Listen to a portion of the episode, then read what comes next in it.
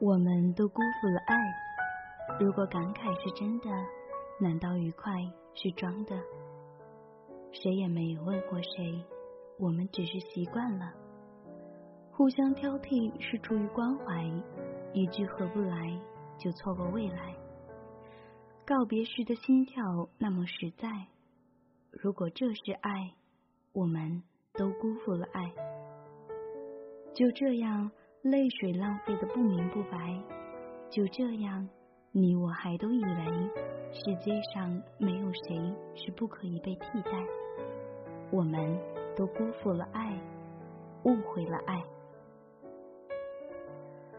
文字激动心灵，声音传递梦想。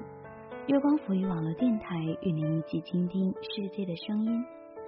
亲爱的耳朵们，这里是月光浮语网络电台。我是主播简溪，想收听更多电台精彩，欢迎关注电台新浪微博“月光浮语网络电台”，或添加我们的公众微信号“城里月光”。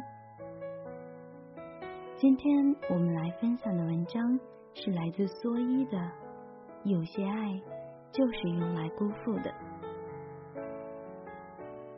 如同不是所有的事情都必须有个结果一样。有些爱也是没有结果的，人们心甘情愿浪费掉那些痴缠，就像浪费阳光和空气一样，看不见摸不着，也就过了一生。王安忆有部长篇小说叫《长恨歌》，主要讲述了一位叫王琦瑶的典型的上海女人的一生，其实是个很残酷的故事。但是侯孝贤还是把它拍成了电影，丁黑还把它拍成了电视剧，并且收到了很好的口碑。我想，人们之所以能够接受这份残酷，很大一部分原因是因为王琦瑶有一个程先生。这个程先生是整个故事的底子，也是读者和观众心目中的柱子。更是爱情中随时会失掉的里子。王琦瑶在四十年的时间里爱上了四个男人，但从没能成为其中任何一人的妻子。他可以接受做李主任这四位情人，用几年的时间去等待，哪怕只有几天的温存。他可以接受。为一个不能娶她的男人康明逊生下孩子，并且用肮脏的欺骗手段，心甘情愿的再为孩子配置另外一个父亲萨沙。他更可以接受一个只是为了品尝老上海味道的年轻男人老克拉，并与之发生关系，放弃年老的尊严，恨不得用生命挽留他。但他。就是不可以接受痴爱了他一生，随时都可以给他妻子名分的程先生。他十九岁时遇到了程先生，比其他四个男人都要早。是程先生发现了她的美，并把这种美传播了出去，使她成为了大家眼中的三小姐。即便她已经做了别的男人的情人，程先生还是能够体谅她，并不遗余力的帮助她。甚至王琦瑶生下别的男人的孩子时，也是程先生在他身边，而那个男人不在。程先生一生放不下他，即使有好几个追求者，他还是为王琦瑶单身。王琦瑶是他的全部。但他只是王琦瑶的一点点，随时随地就可以抓起的一点点。王琦瑶是他的奢侈品，他给了他尊贵的想象，并保持了可望而不可及的欲望。而他呢，在王琦瑶面前一直是廉价的，包括他的爱都是不值得放在心上的。侯孝贤对女人有一种天生的怜悯，所以在电影的结尾，他让王琦瑶先死，程先生还要残酷的面对这最后一关。但王安忆没有，他让程先生死去，空留下王琦瑶，让他一个人对抗接下来的生活。其实，这才是对王琦瑶最大的残酷。他再也没有了垫底的男人了。以后，他所有的悲观都没有人去瞧一眼了。他用尽了一生的力气，终于糟蹋够了自己。程先生的爱就是用来辜负的。他爱的那么痴心，那么像无底洞，到头来一无所获，还留下一生的惆怅。王琦瑶对他只说恩义，却绝口不提一个情字。这种爱卑微到只剩下了感激，程先生自己也是没有选择的。他所能做的只是无尽的去释放爱，哪怕这种爱千疮百孔了，也要一股脑的给他。他也想要个结果，但他知道，倘若王琦瑶拒绝了他，他还会义无反顾。于是，索性结果也不要了。只要能在他身边就好。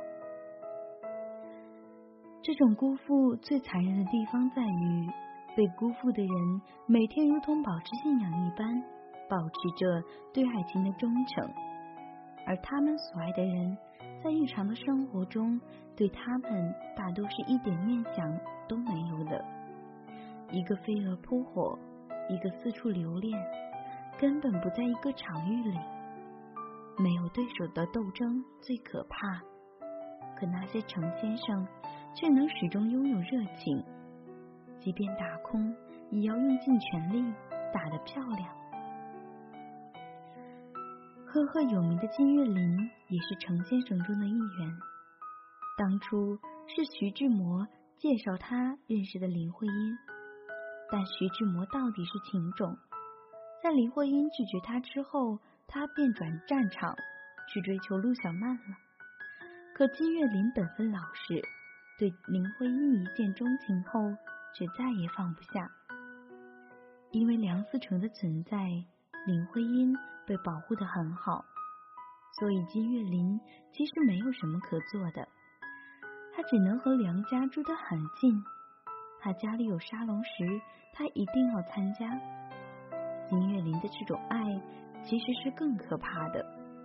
明知道林徽因已经结婚，没有再在一起的可能了，但他还是爱。林徽因和梁思成是明确知道金岳霖的想法的，可他们什么都不能做，也只能将这份深情藏于心。倒是林徽因去世后，金岳霖才由此表露。有一天。他把一些至交好友聚集在北京饭店，大家都很困惑，并不常待客的金老此番盛意是为什么？直到开席前，他宣布今天是林徽因的生日，众人唏嘘不已。其实，在金老的心里，对林徽因的爱一直亲近且私密的，如同热恋中的情侣一般。有人去找金老给林徽因的作品写序，金老说：“我不写，我想说的话只和他一个人说。也许在他心里面，林徽因是独属于他的吧。”林徽因去世后，他的儿子梁从诫一直和金老生活在一起，称呼他为金爸，他也真的把他当做亲儿子看待。林徽因活着的时候，金岳霖不允许自己有任何一点与礼数的言行，规规矩矩的，最多只能做成朋友的样子。林徽因死后，金岳霖才敞开心扉，从一点一滴做起，完成对他爱的仪式。秦老的爱被辜负的更彻底，连在林徽因身边为他做些事情的机会都没有，但他心甘情愿。现在看来，我们也只能去说，他爱了他一生这类含混的话。但具体到每天每夜每件事情的发生，在他们心上会形成怎样的涟漪，谁也不知道。有时他们也会觉得自己可怜可悲，但最终还是对自己缴械与爱和解了。我有一个好友追一个姑娘四年了，现在还在追。姑娘那边男朋友都换了两任了。我有时会劝她，算了吧，都四年了，人家要是愿意，早就答应了。但她一副满不在乎的样子，说等他走投无路的时候，肯定会发现我的好，到时候我还是会接受他的。我无话可说，只是在心里想着，你以为他在落魄的时候会回头？但只要你这个垫底的在，他只会越挫越勇。很多时候，爱情就是这样，有始无终。